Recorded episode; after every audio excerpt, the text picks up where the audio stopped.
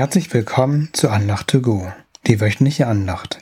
Einfach entspannt einer ermutigenden Andacht zuhören, die hoffentlich noch Tiefgang hat. Das ist mein Ziel für euch. Wir sind fast am Ende der Reihe Liebe ist angekommen. Das nächste Mal denken wir über Liebe ist nicht bitter nach. Heute geht es um die Selbstlosigkeit. Warum sollte ich an andere Menschen denken? Damit befassen wir uns in dieser Folge. Wie immer finden wir die Aspekte der Liebe im Hohelied der Liebe. Im 1. Korinther 13, Vers 4. Die Liebe sucht nicht den eigenen Vorteil. In anderen Bibelübersetzungen finden wir, sie sucht nicht das ihre oder sie ist nicht selbstsüchtig. Eine Person im Alten Testament zeigte große Selbstlosigkeit. Deborah war damals Israels Richterin. Wenn es Streitfälle gab, so kamen die Israeliten zu ihr. Jabin eroberte Kanaan von den Israeliten und unterdrückte diese 20 Jahre lang. Jabins Heerführer war Sisera.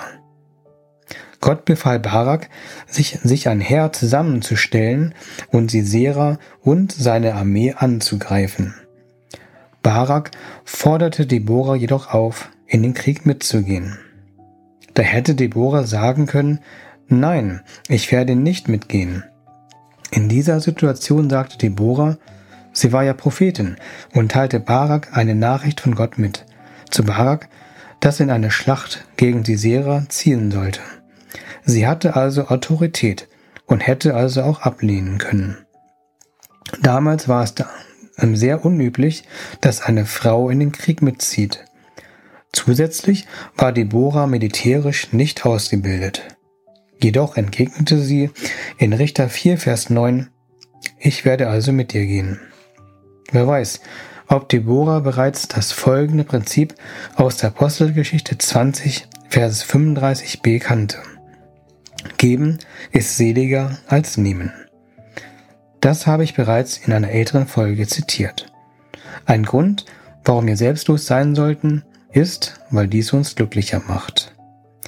Deborah gab ihre Sicherheit und Bequemlichkeit für die Israeliten auf. Es gibt jemanden, der noch mehr aufgab. Das ist natürlich Jesus. Eine berühmte Bibelstelle zum Thema selbstloses Dienen finden wir kurz bevor Jesus verraten und gekreuzigt wurde. In Johannes 13, Verse 2 bis 5 lesen wir, Jesus und seine Jünger waren bei Tisch, und der Teufel hatte Judas, dem Sohn des Simon Iskariot, schon ins Herz gelegt, Jesus zu verraten. Da erhob sich Jesus, der wusste, dass der Vater ihm alles in die Hände gegeben und dass er von Gott ausgegangen war und nun zu Gott zurückkehrte, vom Mahl auf, legte die Oberkleider ab, nahm ein Leinentuch und band es sich um. Dann goss er Wasser in das Waschbecken und begann den Jüngern die Füße zu waschen und mit dem Leinentuch abzutrocknen, das er sich umgebunden hatte. Das finde ich erstaunlich, dass Jesus vermutlich auch Judas Iskariot, also seinem Verräter, die Füße wusch. Jesus sprach in der Bergpredigt auch davon, dass wir unsere Feinde oder diejenigen, die gegen uns sind, lieben sollen. Obwohl Judas Iskariot sich bereits entschieden hat, den Pharisäern zu helfen, Jesus umzubringen, entschied Jesus sich vermutlich, Judas selbstlos zu dienen. Ich frage mich, was Judas in dem Moment dachte oder fühlte, als Jesus seine Füße wusch. Jesus wusch den Jüngern tatsächlich die Füße. Aber dies sollte auch zeigen, dass wir unseren Nächsten dienen sollen. Auch wenn es eine unbequeme oder unehrenhafte Aufgabe ist, auch wenn wir nichts zurückerwarten. Das Waschen der Füße zeigte nicht nur Jesus dienendes Herz, sondern auch seine Demut. Damals wuschen Sklaven die staubigen Füße von Gästen. Das könnte man heute vielleicht mit Kloputzen vergleichen. Beim Säubern der Toiletten, aber auch beim Reinigen der Füße machte man sich vielleicht schmutzig. Das ist eklig und bestimmt riecht es unangenehm. Man musste sich auf den Boden knien, was ein Zeichen der Demut ist. Es ist ein Dienst, der keine Ehre beim Menschen bringt. Nicht nur seine Ehre und seine Majestät, sondern Jesus gab alles am Kreuz. er gab sein Leben.